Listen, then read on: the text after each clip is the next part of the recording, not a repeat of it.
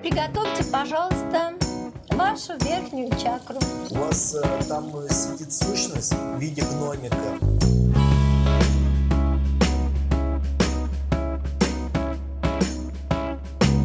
Прямо из космоса. Приветствую вас, дамы и господа, а также остальные 52 гендера. А нет, у меня тут только два гендера – подписчики и подписчицы. Сегодня вторая часть марлезонского балета нашего. Зумеры, наверное, и не знают, откуда фраза про вторую часть марлезонского балета. Ну и ладно. Мы сегодня формально опять про кликуш. Но почему формально? Потому что речь будет вестись не столько про них, и вообще о них практически ничего не будет сказано. И вообще про псевдоодержимости мало что будет сказано. Сегодня я буду вам китайской подделкой под маэстро Панасенкова.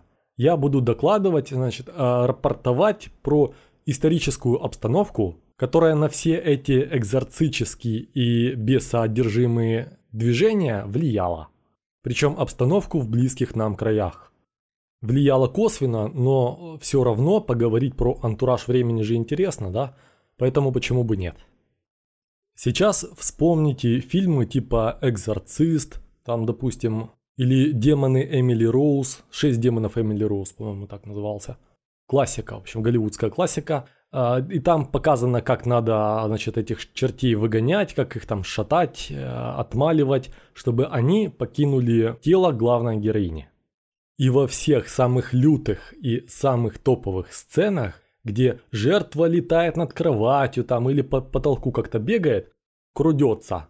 Так вот, там перед этим священник обычно достает книгу и по этой книге начинает отчитывать изгоняющие молитвы. Все, вспоминаем это. Ну, я думаю, помните все. Так вот, книга эта, это, естественно, не Некрономикон там Лавкрафта, да, какого-нибудь, и не какая-нибудь новодельная Гаэтия. А книга эта – это сборник служебных молитв, унифицированных и каноничных. И именно их священник и должен употреблять в зависимости от случая. Они есть в сокращенных изданиях, есть полные издания. Вы их можете купить, э, скачать, полистать вот своими глазами, да, это все увидеть, оценить. Именно в них содержатся тексты на свадьбы, там, на литургии, на все на свете – у католиков на эти случаи есть ритуали романум, который с 1614 года еще актуален. Есть бревиариум романум, еще есть книги. Но это все Европа бездуховная, а нас-то, значит, славянских ариев, или как там, да, дарийцев, харийцев, нас это интересовать не должно. У наших, у православных на этот случай есть свои талмуды. Они называются евхологии – но евхологии, скажем так, это если вы хотите повыделываться интеллектом, обилием ненужных знаний, вот тогда это слово можно применять. А в народе эту книгу называют словами «служебник» и «требник». Хотя сейчас их в обиходе уже мало разделяют и, скажем так, применяют чаще слово «требник», насколько я знаю. Но формально служебник – это для служб в пределах храма, а требник – это для всего остального – так вот, я хочу, чтобы мы окунулись в судьбу самого таинственного из православных требников. Это так называемый требник Петра Могилы 1646 года, выпущенный в Украине. Я его уже упоминал в прошлом подкасте в разделе про молдавского экзорциста-батюшку. Почему хочу окунуть э, нас в эту историю? Потому что этот требник, в отличие от других православных книг, имел в себе совершенно невероятную для восточноевропейского православного мира вещь, а именно прекрасно унифицированный способ и порядок проведения экзорцизма. Порядок изгнания из человека чертей. Поехали. Ссылка на Телеграм, кстати, в описании. Там же наш вялый чат для мемов про шапочки из фольги. Чтобы оценить всю картину, весь натюрморт, так сказать, естественно, надо контекст антуража понять. А то мы будем как в школе, значит, где школоте добрый учитель насыпает фактаж в голову, а потом у нас ученые типа Чудинова там, или Фоменко читают русские руны на занавесках, на солнце, там где еще, на обоях, например, еще. Вообще везде видят русские руны.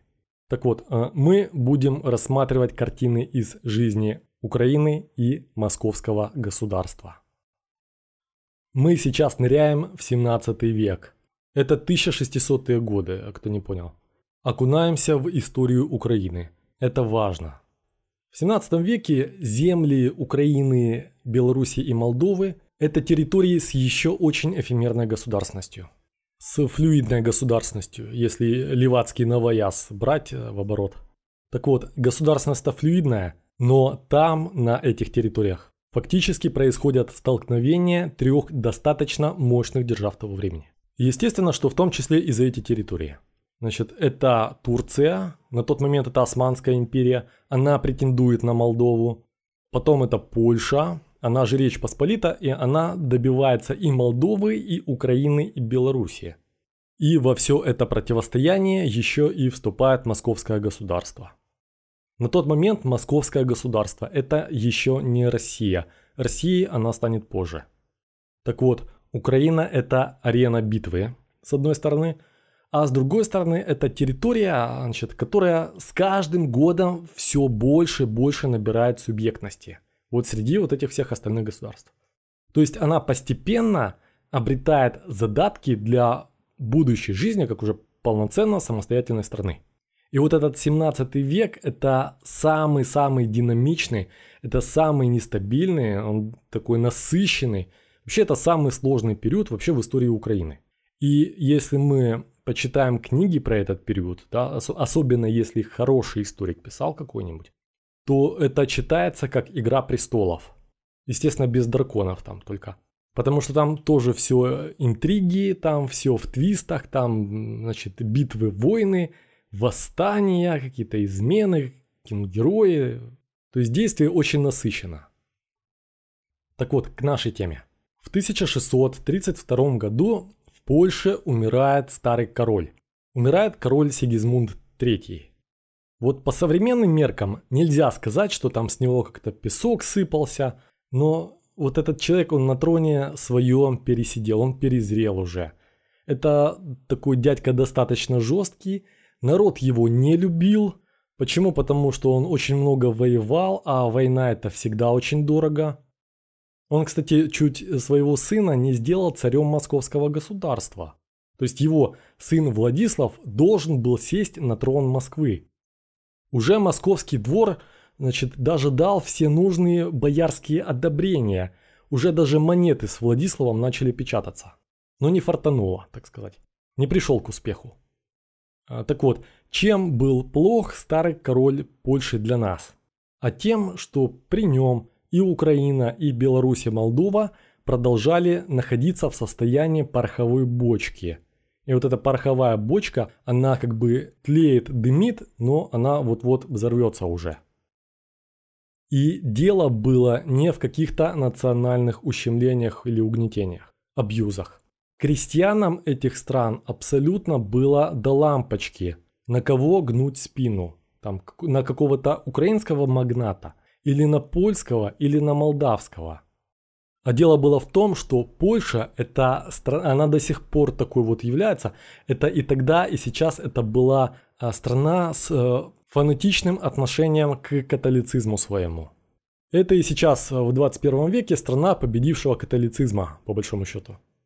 Одна из немногих э, реально католических стран Европы. Реально, а не номинально.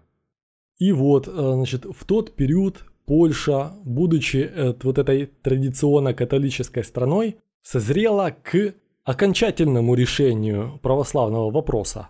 Если вы понимаете отсылку да, к фразе «окончательное решение вопроса». Погуглите, если что. И что делают польские правители? Польские правители запрещают существование православия в пределах зон своего влияния. Вот ни много ни мало. То есть при Сигизмунде православие запрещено. И из-за этого украинцы, белорусы, молдаване, вот везде, где была власть поляков или влияние поляков на тот момент, вот все они, да, в очередной раз на языке фемок, а, значит, они в абьюзивных отношениях с властями, получается. Ущемляет по религиозным соображениям. Однако же, естественно, что православие никуда не делось. Не может в один момент взять и пропасть религия, в которую фанатично верят миллионы человек. Это невозможно. Допустим, в том же Киеве на это решение поляков просто положили болт. Почему положили? Потому что власть в Киеве на тот момент принадлежала украинским магнатам и казакам. И поляки в Киеве, безусловно, были, но они, скажем так, особо голоса не подавали, опасались. Тем не менее, на почти что 40 лет, вот на тех землях, где поляки все же имели контроль, православие находится вне закона. Не в подполье, потому что тотальный запрет означает огромную гражданскую войну, но все равно вне закона. Идет тихое вытеснение. Да, по всей Украине, тем не менее, действуют православные братства, а даже неплохо себя ощущает православная типография. В Остроге, в городе Остроге, работает лучшая в Украине академия. Множество всяких православных организаций по всей территории. Но они вне закона. Вот кроме Острожской академии, остальное все вне закона. И в состоянии фитиля, который уже дымит. Потому что никто не знает, что будет дальше. Обе стороны готовятся к огромной войне. Так вот, король Сигизмунд умирает, как мы уже услышали. И к власти приходит новый король, его сын, король Владислав IV. И в отличие от старого короля, от папки своего, Владислав понимает бессмысленность всех этих запретов. Невозможно заставить миллионы людей перестать верить по приказу какого-то дядьки. Неважно, дядька этот из Рима, или из Варшавы, или еще откуда-то. И Владислав этот статус вне закона через некоторое время снимает. И все. В плане веры Украина, Молдова и Беларусь могут дышать более-менее спокойно. Украина и Киевская православная митрополия на тот момент были слишком истощены вот этими годами нахождения вне законного статуса. Они были истощены из-за этого зависимостью от украинских магнатов от олигархов, если говорить своими словами. Слово магнат и олигарх это вот э, синонимы по тем временам, скажем так. В те времена Украиной правили магнаты, олигархи. И доходило до того, что Константинопольский патриарх это э, значит самый-самый главный человек православного мира. Вот все православные экумены. Так вот, даже он не мог управлять киевскими митрополитами, потому что те сначала бегали за разрешениями, Сейчас это называется э, в политике словом «за консультацией». Так вот, бегали за разрешениями к своим магнатам-покровителям. Огромная, вот эта немыслимая по своим масштабам киевская метро, митрополия, а в нее же тогда входила и Молдова, и Беларусь, и Литва, значит, и часть Польши. Так вот, эта киевская митрополия и ее епископы были неуправляемыми – Формально они находились в подчинении Константинопольского патриарха, но на самом деле они были неуправляемыми. Они жили сами по себе. И вот, польский король Владислав понимает, что разрешая этой огромной силе легализоваться, он рискует потерять над ней управление. И что он делает? Вот как он эту ситуацию решает? Как бы вы ее решили, да, вот подумайте. А король ее решает просто. Он ставит в Киев своего человека. И вот этого человека звали Альберт Эйнштейн, как в меме. Нет, этого человека как раз и звали тот самый Петр Могила. Этот Петр Могила, собственно, уже несколько лет как э, сидит в Киеве, и он там руководит Киево-Печерской лаврой. Сейчас э, в мире 21 века в Украине это человек-легенда честь него названа Киево-Могилянская академия. Это самый престижный вуз в Украине. В 1632 году он был основан. А тогда Петр Могила, вот в момент поездки в Польшу, был просто руководителем Киевской лавры. И вот на его личности и на его требнике мы сейчас остановимся подробнее. Потому что все, что я сказал сейчас, это было лишь предисловие к этим событиям. Антураж, так сказать. Что такое украинское, белорусское, молдавское вот это православие тех времен. Это православие, которое было почти-почти дожато католиками. Вот почти уже ну, буквально-буквально вот на лезвие бритвы ходило. Тотальный переход вот всей этой гигантской киевской метрополии в католицизм, он просто чудом не состоялся. Потому что уже все было на мази. Уже все до единого епископы были на лыжах. Все, Украина сегодня была бы католической полностью. Просто в последний момент перед подписанием унии римский папа совершенно надменно и беспредельно ужесточил условия договора вот этого переподчинения католицизму. Украинские епископы почитали бумажку, которую им передали из Ватикана, слегка, скажем так, удивились э, от наглости и дали заднюю. Дали заднюю в хорошем смысле, естественно. А так Украина, Молдова и Беларусь, то есть вот киевская метрополия бывшая, была в одном шаге от католицизма. Дело нескольких недель буквально. Чудом пронесло. Ватиканский папа совершил ошибку, которая вот повлияла на несколько сотен лет вперед. До сих пор вот э, ее влияние есть. То есть он решил надменно покачать права в последний момент. Опять-таки, пацан пришел к успеху и не фартануло, да? Ну ладно, неважно уже, все. Украина на тот момент это одна из главных православных территорий мира. Там действует большое количество православных братств. Это аналог западных католических орденов. А главное это то, что в Украине действует печать книг. В отличие от Москвы той же. Некоторые православные книги выпускают аж по тысяче э, единиц экземпляров. Это очень много по тем временам. Это, кстати, это же даже э, не только по тем временам много. Я вот как сейчас помню, что тираж украинской версии плейбоя был меньше 5000. По-моему, 3000 всего. Так то плейбой с сиськами-письками, а то, значит, занудство для верунов. Да есть же разница. Я просто что знаю, потому что когда-то имел очень тесное отношение вот к этому журнальному бизнесу, к издательскому. Вот запомнилось мне. Ладно, поехали дальше, да? Украина на тот момент это один из мировых лидеров православия. І казалось би, перемога, чудово, радість. Однако, на деле, при всей своей передовитости, Украина немыслимо, немыслимо сильно отставала от католического мира. Нам не одна Украина на самом деле, там вообще положение дел у православия во всем мире было очень, не очень. Везде вафли, на грани бездны буквально. Но у нас пока речь об Украине. Так вот, православное богословие в Украине значительно отставало от католического. И одна из этих причин отставания как раз лежит в книгах, в том числе и в требниках. Все эти молитвы, все книги, все переводы, которые надо было сделать с греческого на старорусский или на церковнославянский, вот все они делались, э, ну хрен пойми как просто, не пойми как. Царила тотальная анархия в переводах. Единого переводческого контроля не было. Вот в каком настроении переводчик проснулся, вот так он и переводил. И поэтому доходило до маразма, и одни и те же богословские книги и молитвы, значит, главы Библии, какие-то там послания святых отцов, они все могли отличаться друг от друга. И одни и те же молитвы в Киеве могли отличаться от молитв где-нибудь там в Кишиневе или во Львове. То есть бардак, тотальный бардак.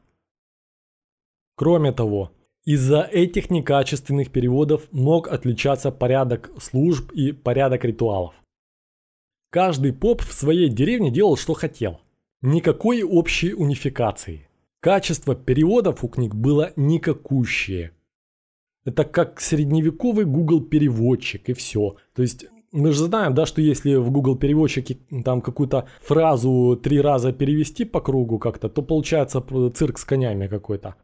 Та же ситуация была приблизительно. И поэтому э, с таким бардаком никакого богословского соперничества православия и католицизма даже не могло быть и в теории. Православие тотально проигрывало католицизму по всем статьям. Потому что э, все-таки в католическом мире-то было множество университетов, множество школ, было множество грамотных и образованных людей. А тут на всю Украину две академии. И в том числе из-за этого сложилась ситуация, когда все до единого в Украине формально-то православные епископы на самом деле втихаря симп э, симпатизировали католикам. А когда происходит слом этой ситуации? А начало вот этому слому положила измена. Как традиционно это бывает в Украине. Измена. Зрада. Произошло это в 1642 году. Один перебежчик постарался. Перебежчик это в смысле бывший большой православный ученый, причем а, это аж ректор, целый ректор братской школы в Киеве. И он дриснул в униатство. Кто не знает, униатство это такая, а, значит, вуалированная форма католицизма. Когда внешне все православно, но на самом деле все догматы католические. Так вот, а, значит, этот перебежчик, звали его Касьян Сакович, в 1642 году издает на польском языке книгу, которая называется «Перспективы». И вот в этой книге он демонстративно и наглухо, причем он это делает местами с издевками, но демонстративно, он смакуя это делает все, значит. И вот он разносит православные обряды, православные молитвы и все такое. По полочкам он по полочкам раскладывает все недостатки. Эта книга не просто нашумела вот тогда среди верующих братьев, а она заставила православных богословов взяться за головы, ужаснуться и начать хоть что-то предпринимать, потому что ситуация уже была критической. То есть дело доходило уже до глубоких издевательских разносов со стороны католиков. Католическая богословская мысль была на тот момент на подъеме по всему миру. И вот тут в нашу историю вступает персона Петра Могилы. Кто это такой? Что это за человек? И вот если вы в гугле наберете э, Петр Могила, то там выскочит вам, да я, я думаю, я его в картинку закину просто э, на ютубе. Вы увидите, как внешне выглядит этот человек. А внешне вы видите, что этот человек смуглый, шерстистый, как говорит Олд Фишер, да? Он не очень похож на украинца или на русачка. Русачка это опять-таки Олдфишер говорит. Так вот, он и не русачок. Он молдаванин. Петр Могила происходит из очень-очень мега знатного молдавского там, или валахского рода могил. Причем настолько знатного и богатого, что как раз в этот же период его братья вообще ведут борьбу за молдавский престол. Они хотят стать э, властителями Молдовы. И одному из них, кстати, это даже удастся. Правда, ненадолго, но нам он, собственно, и не интересен сейчас. Кстати, это отец Петра Могилы, он тоже успел побывать господарем Молдовы. Ну и ладно, и он нам не интересен. Значит, этот папа, этот отец. Нам интересно то, что в своей душе вот этот Петр Могила, дворянин, он, будучи ревностным православным, все же очень симпатизирует католицизму. Парадокс, да, казалось бы. И при этом при всем он еще и очень любит польского короля. Его семья в великолепнейших отношениях с польской знатью. Петр Могила человек полностью прозападный. От начала до конца, до кончика. От начала до кончала. Но при этом он убежденный православный. Сам Петр Могила, вот, э, что бы о нем ни писали, да, я достаточно о нем читал статьи. Так вот, никакой он, конечно, не священник по духу. Это воин. И мы даже знаем, что э, свои высокие духовные звания он начал получать, даже не пройдя постриг.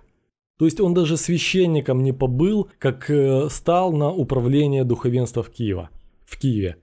Это он уже потом, там, постфактум прошел все нужные процедуры.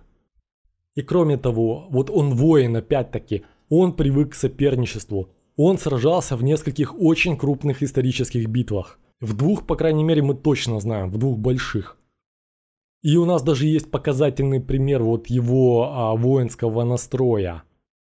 Он, когда пришел на место руководителя Киева-Печерского монастыря, то увидел, что большая часть земель этого, древ... этого легендарного монастыря, вот этой древней святыни, так вот большая часть земель монастыря а, самозахватом заняли польские дворяне. Ну и вели там какой-то бизнес сельскохозяйственный. Шляхта занимала эти территории. Шляхта это польское дворянство, вот так оно называлось, значит. Шляхта, шляхтичи. Естественно, что захваченные земли хорошо бы вернуть монастырю обратно. И вот Петр Могила, он не просто подает в суд, как было принято в те времена, а будучи политиком, он понимает, что король Владислав сейчас не будет ссориться с православными ни при каких обстоятельствах. Поэтому Могила пользуется моментом, он раздает оружие киевским христианам и монахам, и он буквально с кровью и к такой-то матери, значит, силовым путем, он там пробивая головы и ломая кости, э, кому не нравится, значит, кто пытается кукарекать из поляков. Так вот, он силовым путем выгоняет всех поляков с занятых ими печерских территорий, их имущество забирает, а там уже параллельно и подает в суд там, по поводу этих самозахватов, когда уже дело фактически решено. То есть он поступает как рейдер.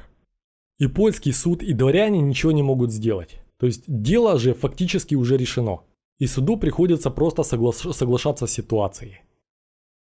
Это очень властный человек, но этот человек при этом с великолепным образованием. Он обучался у очень хороших частных учителей, судя по всему. И э, опять-таки вот он воин, будучи воином, он бывшего митрополита Киевского, предыдущего до него, он выгнал с кафедры, тоже не дожидаясь каких-то церемоний передачи. То есть тоже силовым путем. А этого митрополита как мешок положили через седло коня и просто увезли подальше и все, и до свидания. То есть это человек очень быстрого дела. Сначала захват, потом официальное решение. Первый рейдер в Украине. О его реально каких-то глобальных достижениях я уже говорить не буду, у нас тема другая совсем. Но он фактически вернул и значительно усилил позиции православия. По этим позициям же до этого десятилетиями катком каталась католическая власть. Он их усилил. Так вот, я вам рассказал эту ситуацию с богословием в Украине на тот момент. Точнее, во всей этой гигантской киевской метрополии. И, естественно, могилу не устраивало, когда какой-то там перебежчик льет золотой дождь на лицо огромному православному конгломерату. И могила начинает отвечать. Звучит так, как фраза, да? Моги могила отвечает. Но он отвечает не тем, э, что заставляет извиняться, да, вот как один известный политик нынешний. И не сажает на бутылку с горилкой.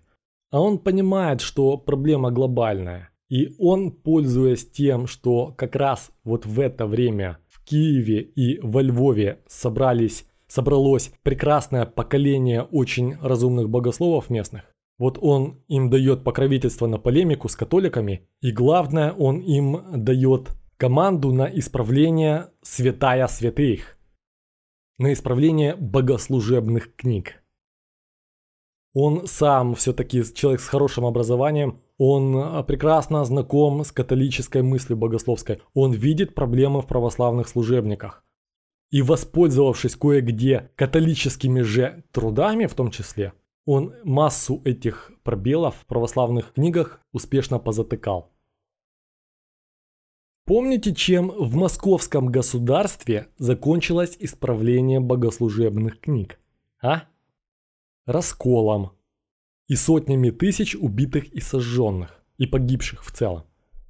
А тут прошло все гладко, никаких расколов.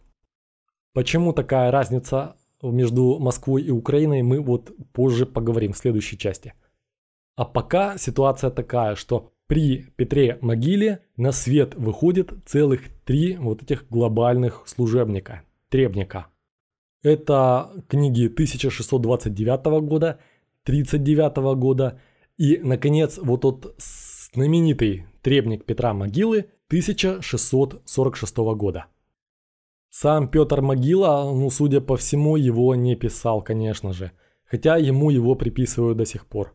Даже в жизни и даже в быту на самом деле Петр Могила разговаривал на польском языке.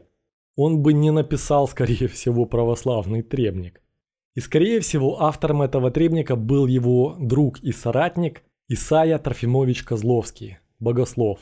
Но нам это уже не важно. Нам эти, это мы и так сильно много ненужных подробностей сейчас э, рассматриваем.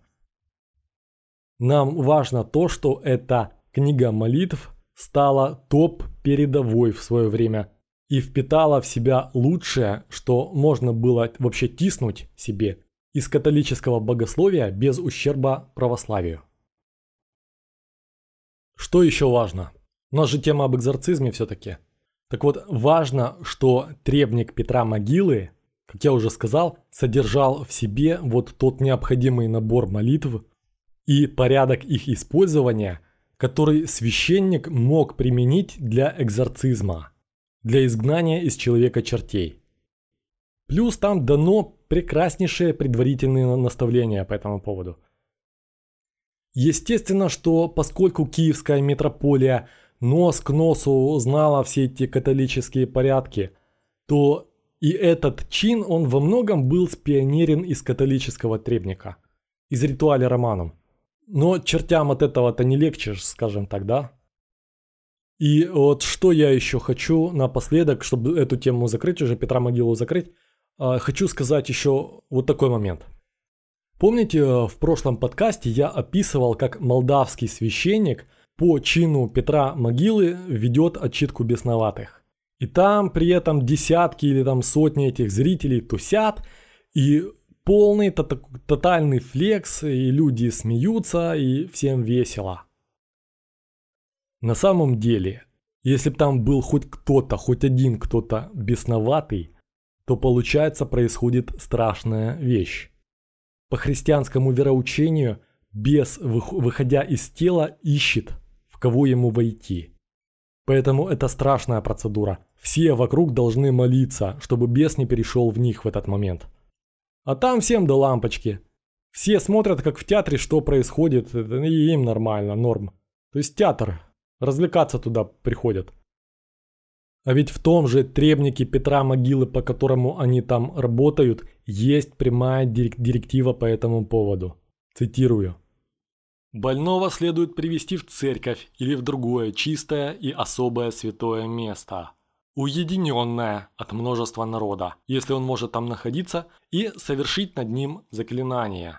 Но если он не в силах этого сделать или принадлежит к числу благородных лиц, или имеется иная уважительная причина, то заклинание можно провести в особом или уединенном, свободном от посторонних доме. То есть уединенное место. Уединенное. Никаких зрителей, никаких смартфонов с камерами, ни одного лишнего человека. Там требник поясняет, что это дело это не спектакль.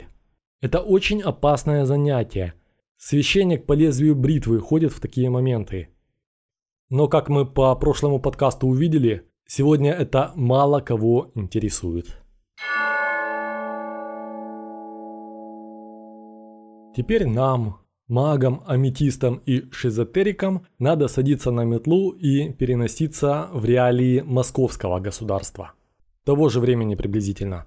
Ну плюс-минус 100 лет – большой разброс времени, но в рамках традиционного уклада и менталитета это мелочь, скажем так. Итак, значит, нам, чтобы двигаться дальше, надо уяснить пару моментов. Московское государство еще помнило вот э, все, в кавычках, прелести и радости смуты. Я украинским слушателям поясню, что смута – это довольно трагический период в жизни московского государства – когда после падения династии Рюриковичей Москва осталась без династического правления. Иван Грозный оставил свою страну на грани взрыва. Уже все дымило. И финал его правления э, российские историки называют словом «поруха». Поруха без буквы «Н». И разумисты, я думаю, поэтому догадываются, что дела в тот момент ну, были не ахти. Смута прошла по русским землям совершенно страшным следом. Шли польские интервенции. А какое-то время на московском троне, я уже говорил это, уже почти сидел сын польского короля. То есть вот этот самый Владислав IV. Одним полужопием он уже был на троне. А второе вот только-только занес над сидушкой, и уже поляки уже со всеми боярами договорились, уже все на мази было – но Москва избежала этой участи только потому, что поляки отказались своего ставленника перекрещивать в православие. Для поляков католицизм это принципиальный пласт их культуры, принципиальная их часть. Да и они уже и думали, что и так эту Московию полуразрушенную и так уже добьют. Потом, еще из значимых событий были польско-украинские рейды по городам. Были лже-Дмитрии. Они успели покантоваться в Москве. Естественно, что татары поучаствовали вот в этом дележе пирога, человеческого пирога, а, потому что вывозили в рабство людей десятками тысяч. Кроме того, шла сама по себе гражданская война еще, тоже дело неприятное. Каждые несколько лет менялись э, даже патриархи, с пропольского патриарха на промосковского. То есть кто при власти, того и церковь, того и вера. Но самый главный напряг на самом деле-то шел внизу. Внизу это среди обычных работяг, среди вот этих ржаных гречневых мужичков. Начало 17 века. Первые же годы вышли неурожайными. Причем три года подряд э, ну, урожая почти не было. Урожай был плохой. А что такое неурожайный год при тех же э, объемах сбора, сбора зерна? Вот сегодня, да, если кто не знает, сегодня в Европе норма сбора пшеницы с гектара это 40 центнер. В Украине, в которой хорошая земля, но совхозные традиции-то живы же еще, да? Так вот, э, средняя урожайность меньше, она даже сейчас меньше, чем в Европе. Э, сейчас там 32-36 центнер где-то так. А в средневековой Руси и вообще в мире средних веков Урожайность была плохой при так называемых САМ-3 и средней при САМ-4. Сейчас я поясню, что это значит. САМ-3 значит соотношение 1 к 3. САМ-4, ну, соответственно, 1 к 4. То есть на каждый посаженный центнер собиралось всего 3-4. Нормой по тем дням, если я не путаю, это было, по-моему, максимум, максимум это 8 центнер на гектар. Это выдающийся урожай был бы тогда. При том, что никаких тракторов там, то есть э, сам стоишь за плугом с лошадью, с какой-нибудь там, значит, смеренным, и бабы сзади идут и сеют зернышки. То есть не намного эффективнее первобытного выхлопа. И вот теперь зацените, что даже при таком тяжком выхлопе, при таком низком КПД, еще и нате распишитесь, не урожай. Причем три года подряд – а это все, это смерть. И параллельно с неурожаем происходят еще и гражданские конфликты. Так вот, голод приводит к тому, что крестьяне бегут из сел. А дело в том, что война и голод на селе и в городах это всегда а, порождает бандитизм и безвластие. Банды из сотен вот таких бывших ржаных гречневых работяг перекатывались по селам и городкам и тотально грабили все, что можно. Многие дороги в стране были месяцами парализованы, потому что в лесах вдоль них, вдоль тех дорог прятались банды с наводчиками вместе. И они грабили всех подряд, кто туда-сюда передвигался как-то. То есть движение, да, логистика, как сейчас говорят, движение парализовано, его нет. Параллельно в стране безвластия. Но, э, смотрите, это в учебниках истории для школьников там. Вот мы читаем слово безвластие. На самом деле безвластия почти никогда не бывает. Когда говорят безвластие, это значит, что просто в этот период работает власть самого сильного. Тот, кто поотмороженнее. Тот, кто отмороженнее всех – вот самый-самый отморозок, и он еще и смог собрать силу из подобных же отморозков, попроще, поменьше, вооруженных людей при этом. Вот того и власть. Без власти это как такового не бывает. И вот московское государство находилось в состоянии и военной интервенции, и гражданской войны за власть, и бандитизма, и голода. А что такое голод? Вот мы, я думаю, что может в одном из будущих подкастов мы еще об этом поговорим. Но голод в периоды тотальной разрухи – это всегда, всегда каннибализм. Причем каннибализм доходит до того, что съедают не только, вот, скажем так, недавно умерших людей, но и уже давно мертвых. Тех, кого недавно похоронили, так вот ночью приходят группы голодных граждан, выкапывают мертвеца и едят. Вы продаете трупов? Нет, только выкапываем. Вкусные.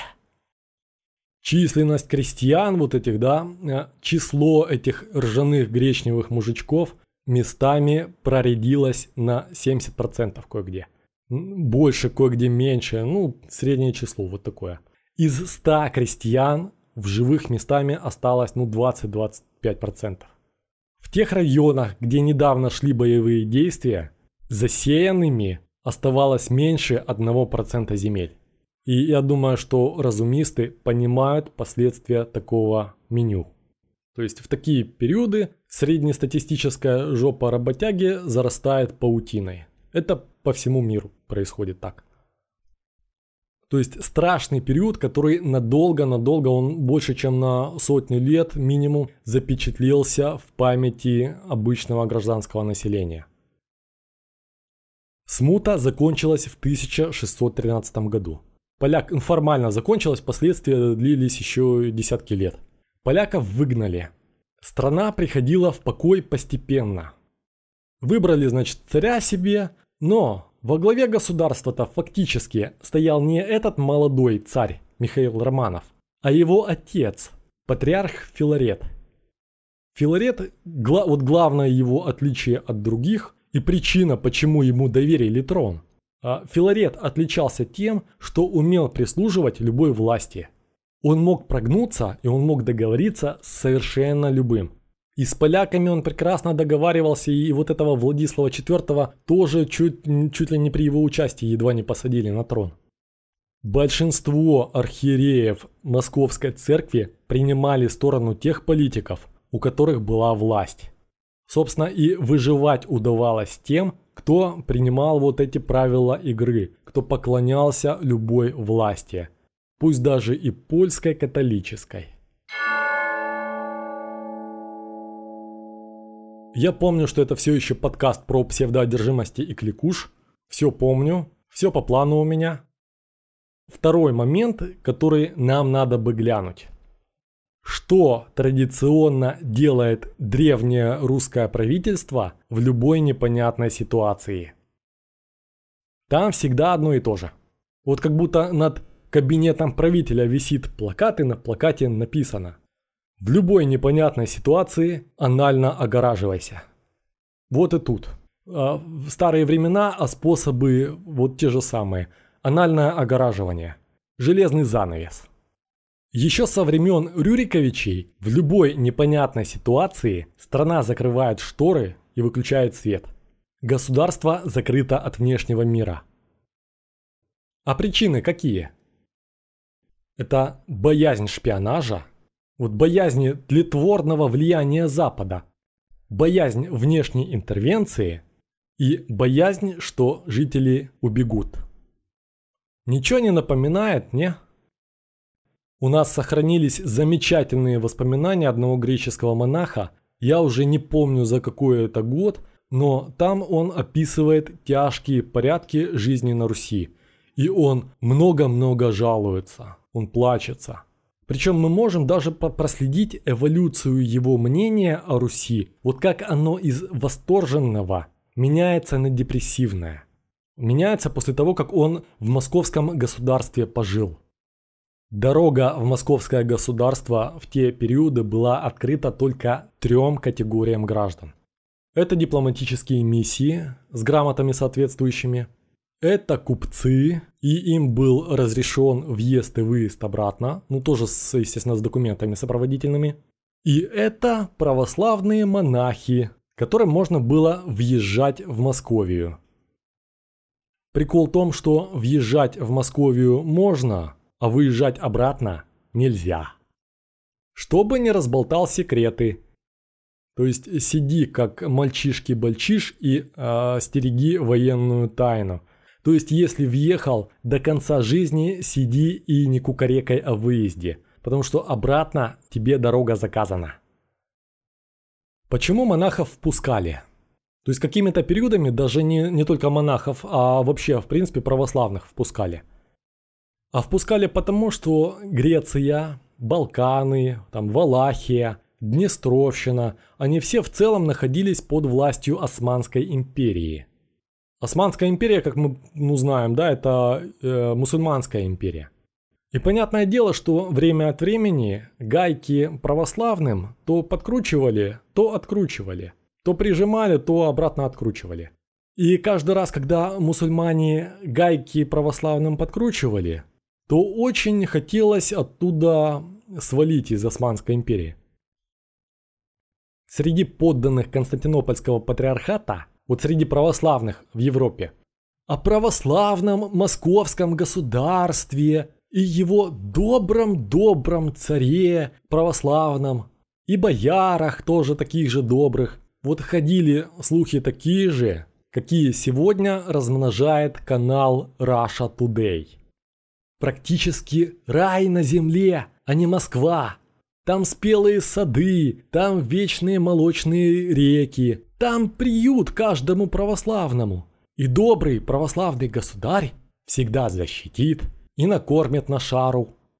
Главное, что ты правильно в Христа веруешь, не то что эти католики. Там народ живет по-христиански, по-православному. А где мир православный, там же рай на земле. Так получается ж. Логично? И естественно, что время от времени греческие монахи, вот слушая эти байки, бросали все, собирали чемоданы и переезжали в московское государство. И вот там их ждал большой сюрприз. Вот такой же, какой ждет и тех, кто сладко слушает канал Russia Today, Маргариту Симонян, видит, как русский царь достает амфоры из воды, летает на журавлях и катается на медведе. Человек из Европы потом собирает манатки и едет э, в райскую стабильную Россию. Человека этого звали Альберт Эйнштейн. Нет, его звали, например, Жерар Депардье – вот которому почему-то через два месяца после получения паспорта он начал другие песни петь про Россию, да, и сдриснул обратно в проклятущую Европу, к Соросу и страшным геям. Но русский паспорт оставил, потому что налоги в России платить в разы приятнее, чем в Евросоюзе. Так вот, история же по кругу идет. Плачи монаха, у которого глаза разулись, они как э, в песне у дискотеки аварии. «Шире вселенной горе мое». Ну не так, конечно, там я утрирую, да, но, но похоже. Но это ладно, нас-то не это на самом деле интересует.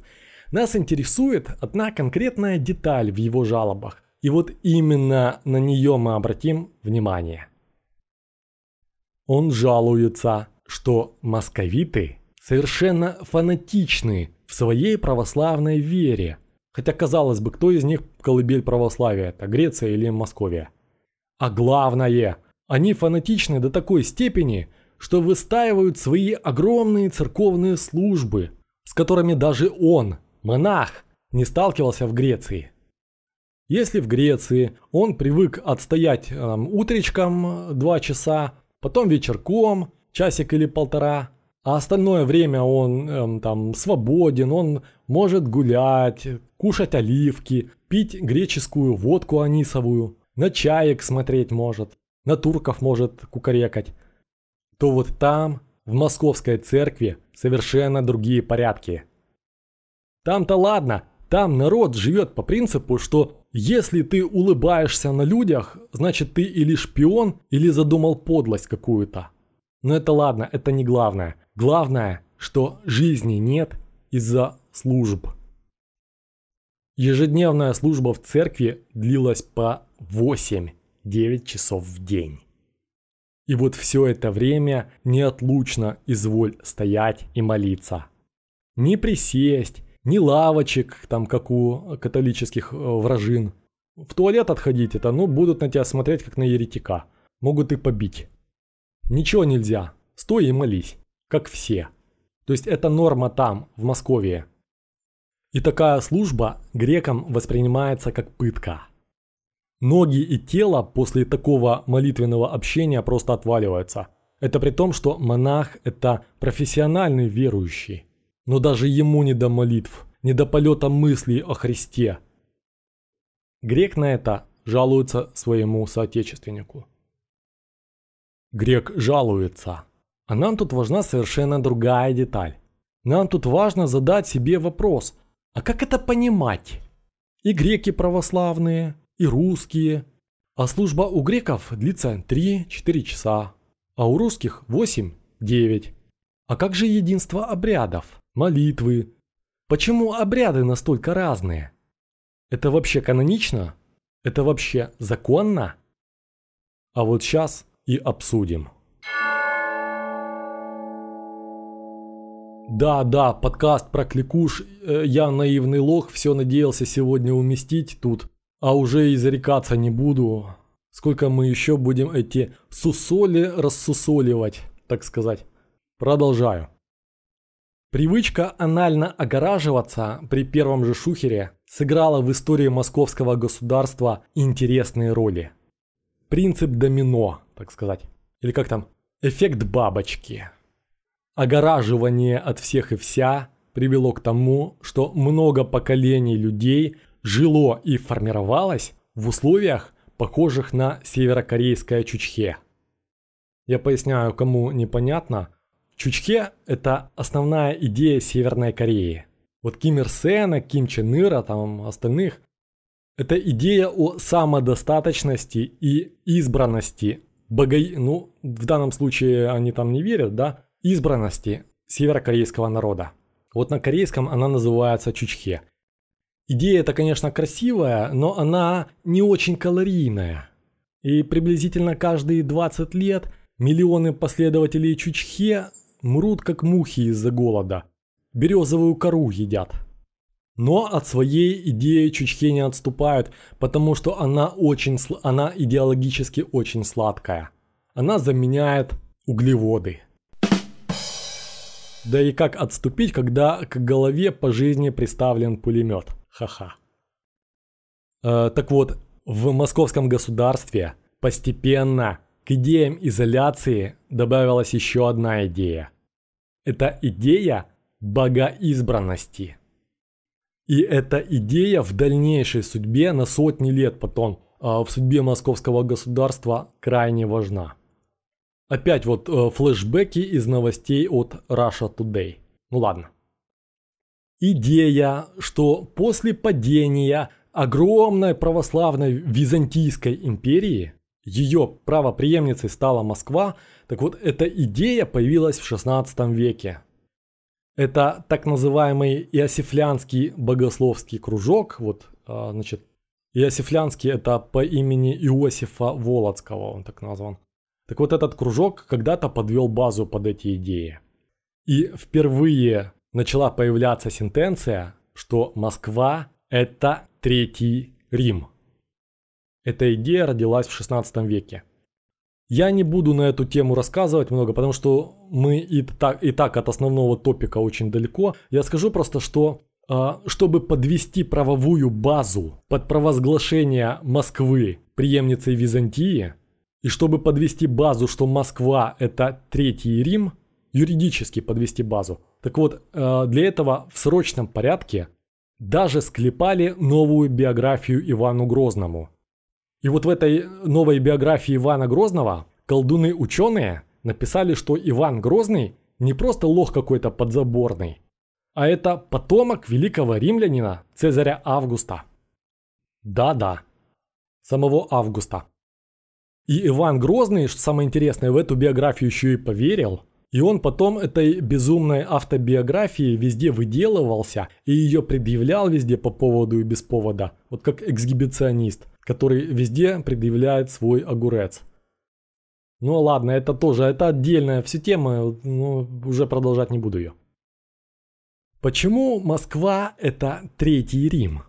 Что значит эта фраза? В головах тех идеологов, которые эту философему выдумывали, была такая цель, цепь наблюдений. Раз становление христианской цивилизации началось в Риме, то Рим – это первая Богом благословенная христианская цивилизация. Ну, потом за грехи свои там Рим был а, покаран расколом и уходом в богомерзкий католицизм. А значит, преемницей истинной веры стала православная Византийская империя. Византия, получается, это вторая по счету христианская цивилизация, истинно, вернее, христианская цивилизация. А поэтому ее столица Константинополь – это второй Рим. Рим номер два.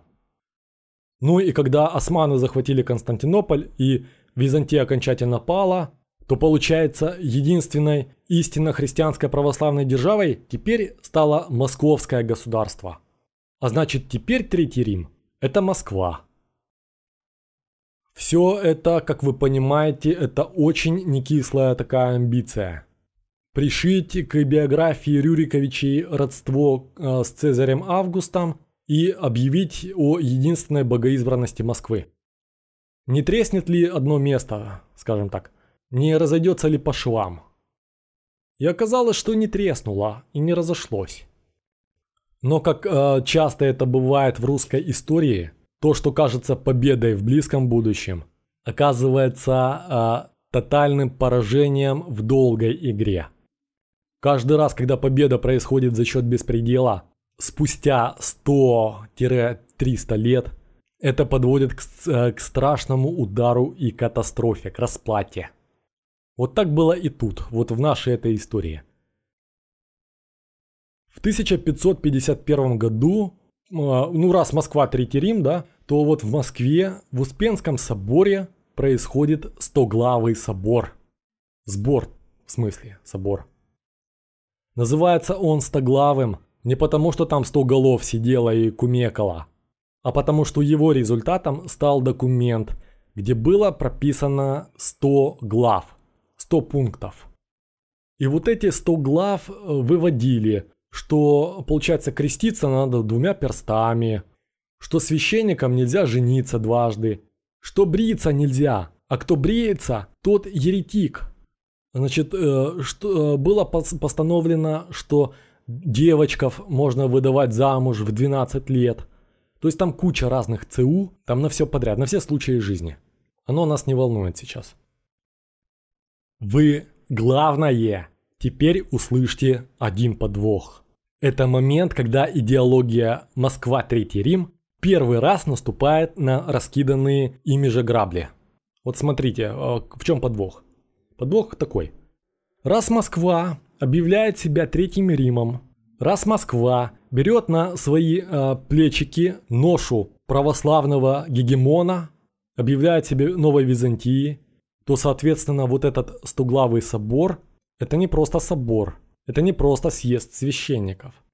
В головах московитов это ни много ни мало, а получается, что это целый Вселенский собор. Не просто собор местечковый, а Вселенский, Всемирный собор. А это уже ого-го. Потому что их-то всего в истории за полторы тысячи лет было семь штучек всего, Вселенских соборов. А тут целый Вселенский собор в Москве, еще и состоящий из московских священников. Это ого-го. Но вот тут всего через несколько месяцев стало ясно, что этот собор на самом деле родил две мегапроблемы. Первая это то, что Вселенский собор – это не хухры-мухры. Его постановления священны для всего православного мира. И его решения должны стать священной догмой на сотни и сотни лет. А вторая проблема – это проблема в том, что, естественно, нигде в мире, за пределами Москвы, этот собор не признают.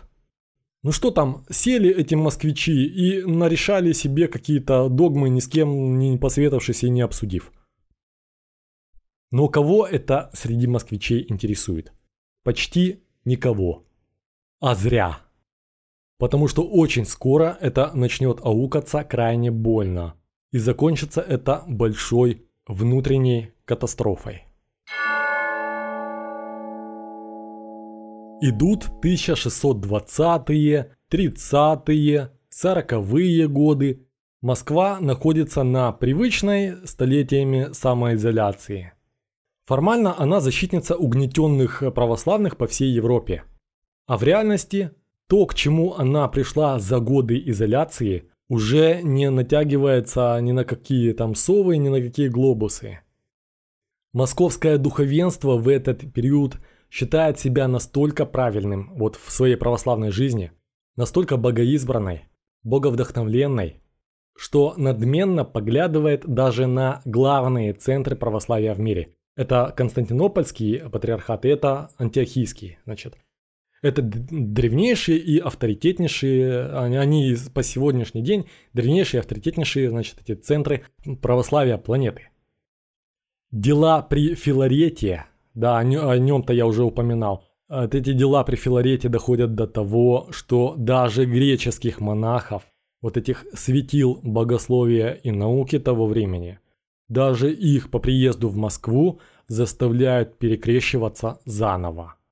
Потому что даже их москвичи считают нечестивыми. Они считают, что нельзя быть православным без московского царя. Это не шутка. Естественно, что и греки, и весь остальной православный мир от э, такого поведения Москвы, мягко говоря, в шоке. И шок этот подкрепляется тем, что на деле вот эти столетия изоляции привели к тому, что богословская школа Москвы находилась в тотальном упадке. А, если вы помните, я в одном из исторических подкастов рассказывал, какой был уровень образования в Москве. Не уровень, вернее, а система – то есть, когда образование состояло из заучивания наизусть нескольких книг. Причем зачастую люди молились на странице с введением и содержанием, потому что заучивание шло настолько тупо и бездумно, э, что э, люди не понимали, что вот введение, вот содержание, что содержание это нумерация страниц по большому счету и все, ее не надо заучивать. Так вот э, и содержание заучивали и молились ему. Уровень образования в православной Московии был на таком расстоянии от а, остального мира, что катастрофа становилась неизбежной.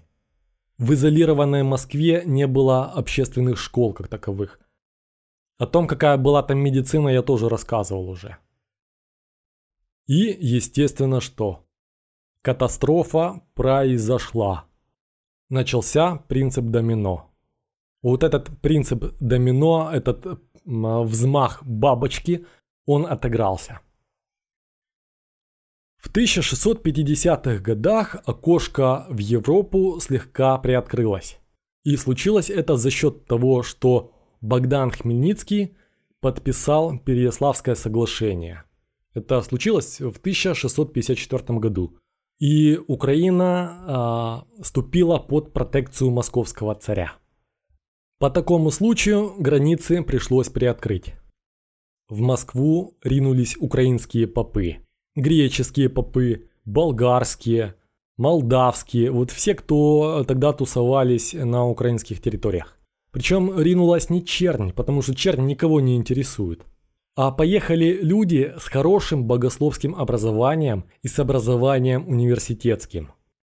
И приехав в Москву, постояв на тех службах, по 8 часов, почитав русские книжки о богословии, почитав служебники, а там что, посмотрев литургии. Вот эти иностранные попы, а, если говорить без мата, вот дичайше удивились от увиденного. Потому что то православие, которое было у них и то, что было в Москве на тот момент, это были ну, вообще какие-то разные церкви. То есть разница между общемировым православием и московским была, а, была такой, что даже между вот этими враждующими столетия католиками и православными было меньше различий. То есть то, во что верила Москва, уже не попадало ни под какую ересь. Это вообще уже что-то совсем другое. И по Москве поползли первые шепотки, так сказать. Пока это шепотки приезжих из Украины попов. Иностранные священники везли с собой в Москву самое страшное, а именно Книги, которые можно было читать, даже с тем уровнем грамотности. Если греки до того везли с собой там свои иероглифы греческие, и их читать могли только избранные, только те, кто имел а, более-менее хорошее образование, то попы ново- новоприбывшие привозили с собой массу литературы, которая была написана на понятном языке. Ее можно было воспринимать, ее можно было читать. И постепенно московская власть в лице, вот э, самое главное, Алексея Михайловича Тишайшего, начинает догадываться, что происходит что-то не то, потому что подозрительно много различий. Вроде и православные, вроде вместе все ненавидим католиков, а что-то богословские книжки и переводы и молитвы очень отличаются. И если простые священники на местах они этого не замечали, потому что они сами не всегда а, читать умели, они все молитвы читали по памяти в основном, то люди рангом повыше и по образованию стали все чаще чесать репу и переглядываться. Когда царь Алексей Михайлович и будущий патриарх Никон оценили масштаб разницы вот этой между мировым православием и московским, они поняли, что еще 50, там, 100 лет вот такой изоляции, и Москва уйдет в свою религию навсегда. И она останется одна, и она э, станет церковью типа армянской, куда кроме армян никто не ходит. И они и запустили вот этот процесс исправления богослужебных книг под общий мировой стандарт. Они пригласили в Москву десятки священников, десятки песцов из Греции, из Болгарии, из Украины. И те сидели и унифицировали эти книги под общий мировой богословский стандарт. Все бы ничего, казалось бы, да, что дело-то правильное. Но результатом этого э, флекса стал великий раскол. Вот тот самый знаменитый великий раскол среди русских верующих. Страна, которая еще недавно пережила смуту и еще помнила о ней прекрасно. Вот эта страна теперь столкнулась с очередной угрозой гражданской войны. Тысячи людей бежали из своих деревень, а тысячи людей считали Никона антихристом. Они считали, что вот-вот состоится обещанный конец света. И э, вот из-за этих панических значит, настроений от одних только самосожжений, как ну, есть общепринятая цифра, значит, что от самосожжений погибло 20 тысяч человек. Естественно, что десятки тысяч, там, возможно, больше, возможно, сотни, мы не знаем. Тем более, что женщин тогда никто не учитывал вообще.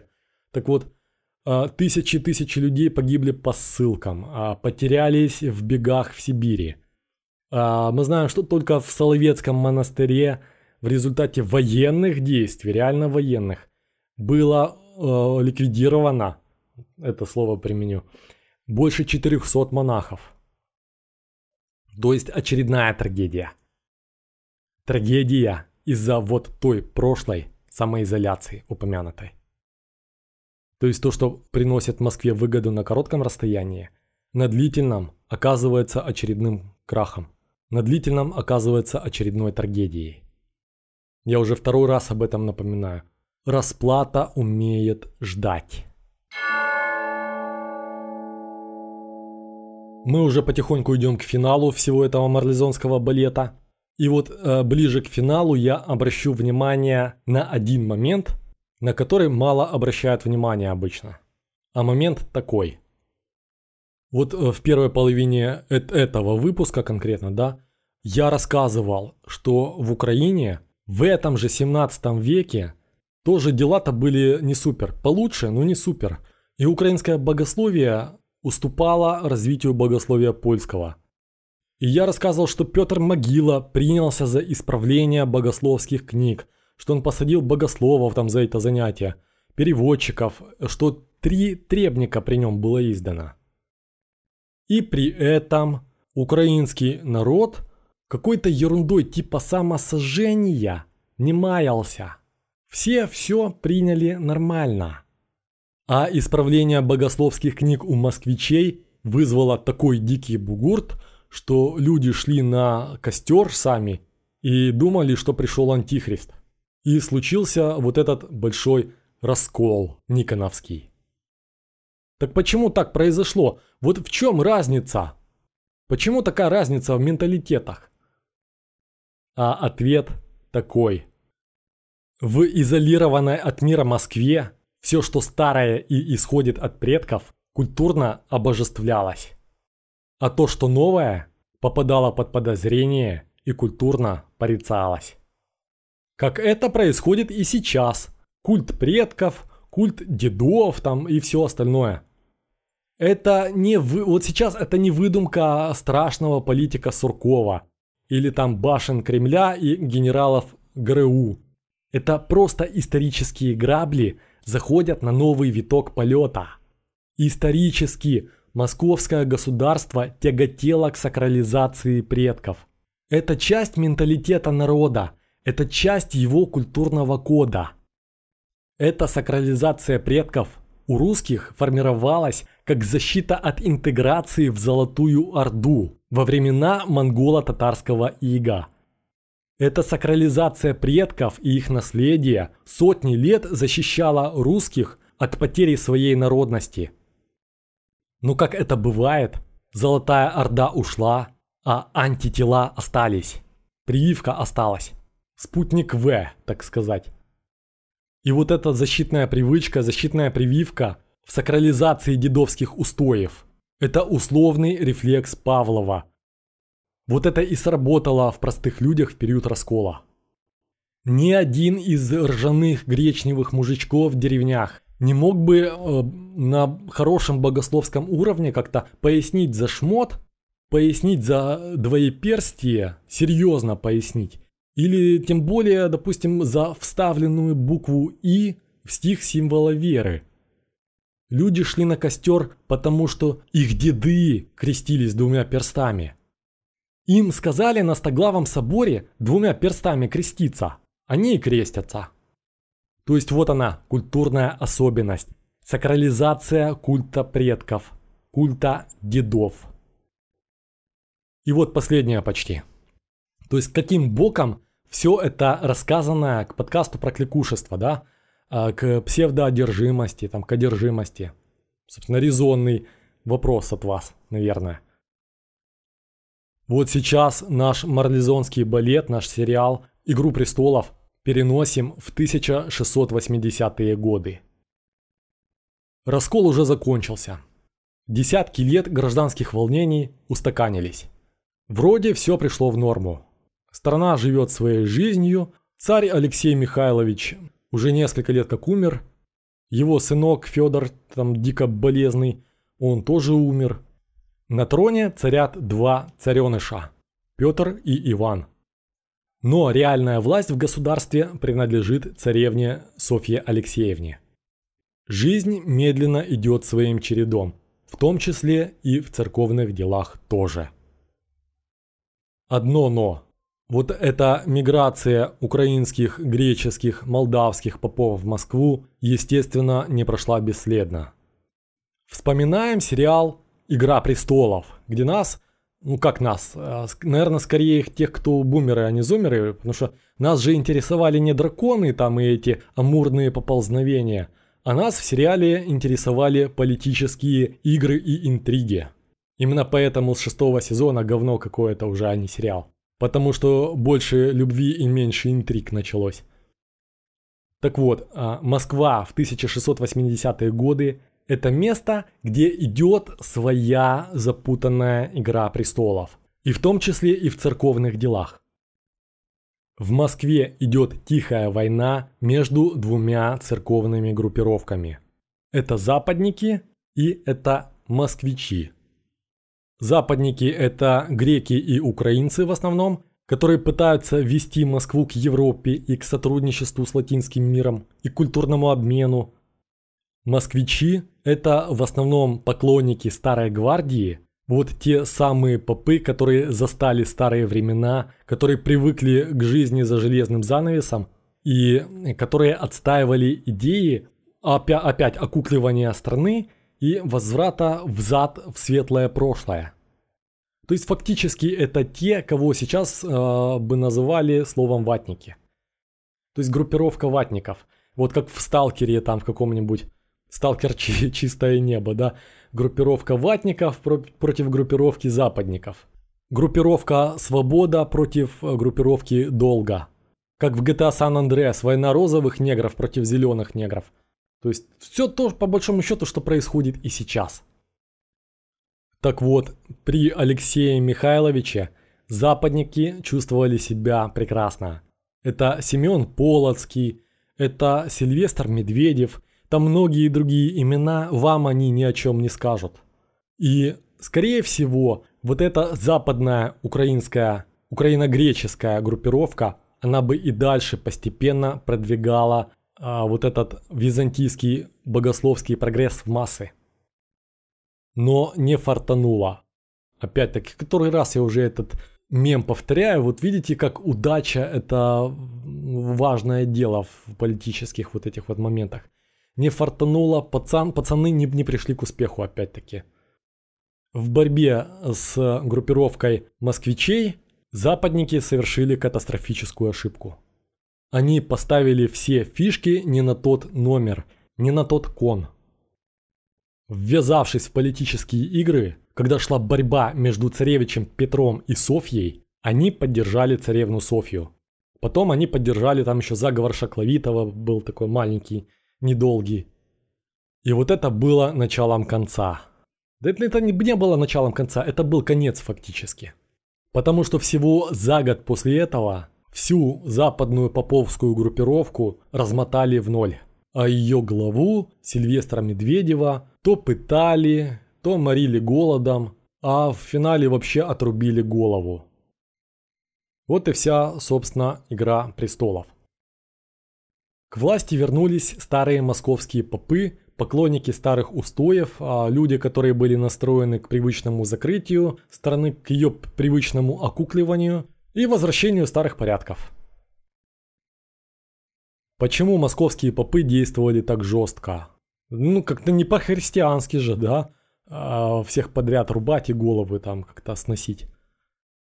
А вот потому, что их предки, их родственники еще застали когда-то и рассказывали о страшных временах смуты. Московские попы в спешном порядке зачи зачищали пространство, потому что страшно боялись новой смуты. Нового голода, новой гражданской войны, нового бандитизма. Я же не зря вам про голодуху и бандитизм в период смуты упоминал. У меня все просчитано. Так вот, память о смуте пугала власти, и меньше всего хотелось повторения войны из-за каких-то там чужестранцев с их порядками, значит, этими привезенными. Из-за понаехавших. К чему я? К чему была вся эта эпопея?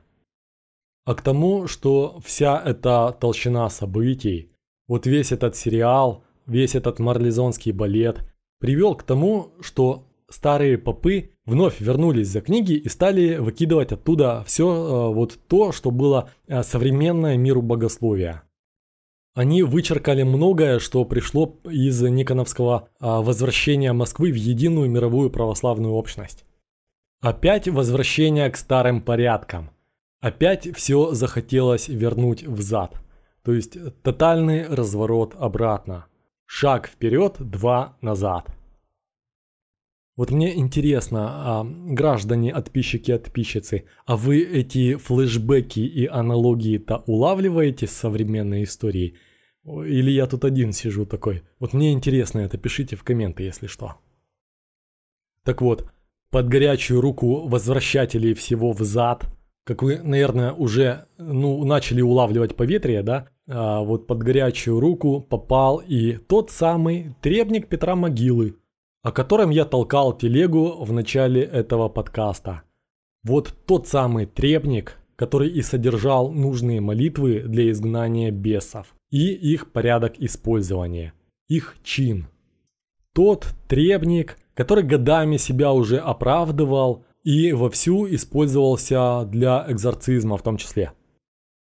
Бесов из народа выгоняли именно этой книгой. Именно она была в помощь попам, которые брали на себя эту смелость и шли на довольно опасное и рисковое дело и пытались бороться с врагами рода человеческого.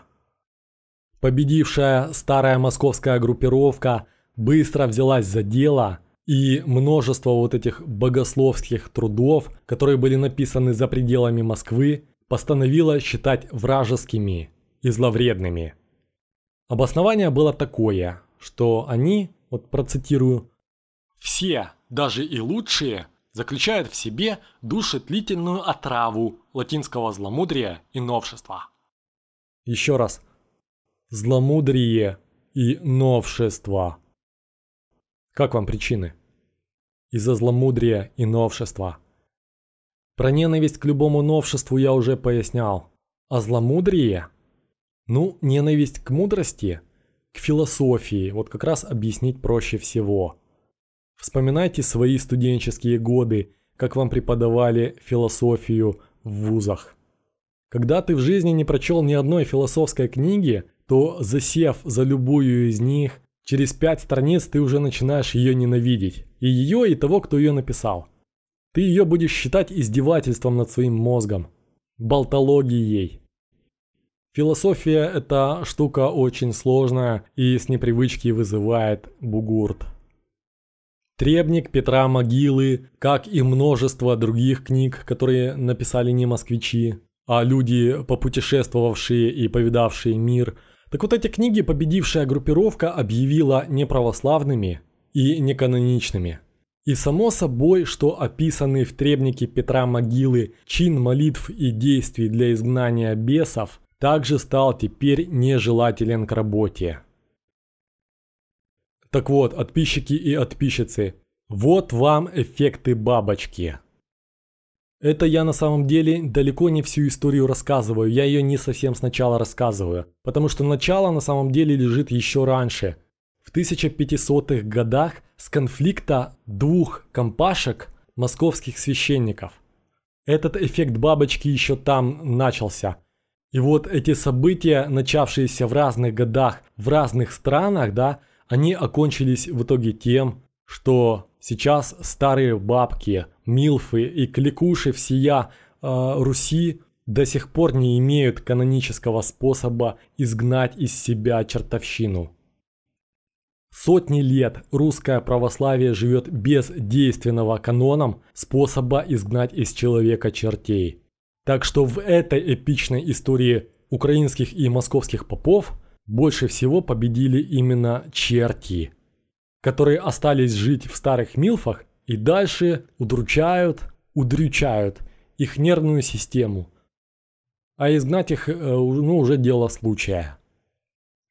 Только вот, вот недавно, в 2К21, вот когда этот подкаст, это год, когда этот подкаст пишется, только в 2К21 митрополит Илларион Алфеев высказался, что РПЦ серьезно занимается этим вопросом и в ближайшее время можно ожидать решений по церковному экзорцизму. А на данный момент священники пользуют так называемый чин изгнания злых духов, который не каноничный а значит полноту каноничной церковной силы, эгрегориальной, вот я специально не, не это, неодобряемое слово сказал сейчас, неодобряемое православие. Так вот, полноты этой каноничной церковной силы этот чин не имеет. Тем не менее, требник Петра Могилы окончательно забыт не был, потому что он слишком хорош, чтобы о нем забывали – и слишком часто бывают ситуации, когда проводить нужную службу просто больше не почему. Нет нужной книги, нет нужных молитв. И именно по чину, изложенному в требнике Петра Могилы, а, например, совершает обретение нетленных мощей. Альтернативы этому отвергнутому из-за политики требнику до сих пор нет. Так, финалочка. Финалочка и донаторы. Уже разделять не буду эти части, делить там и нечего особо. Значит, кому интересно продолжение марлезонского балета, то по итогу Петр I, да, а человек это не особо флегматичный, отблагодарил группировку старых попов тем, что и ее размотал под ноль.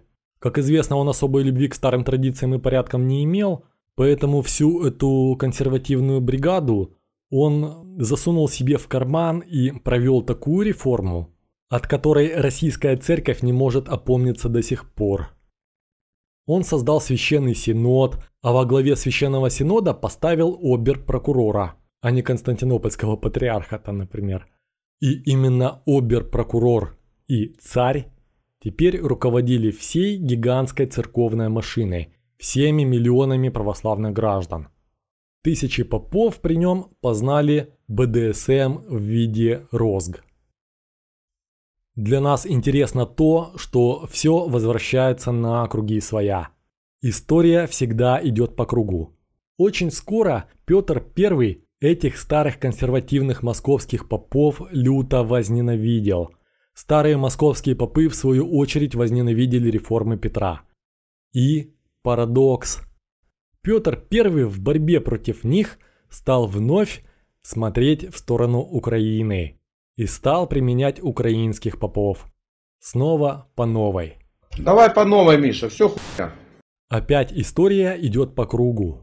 И опять поезда с украинскими попами поехали покорять Москву. Ну поезда это я образно говорю, естественно.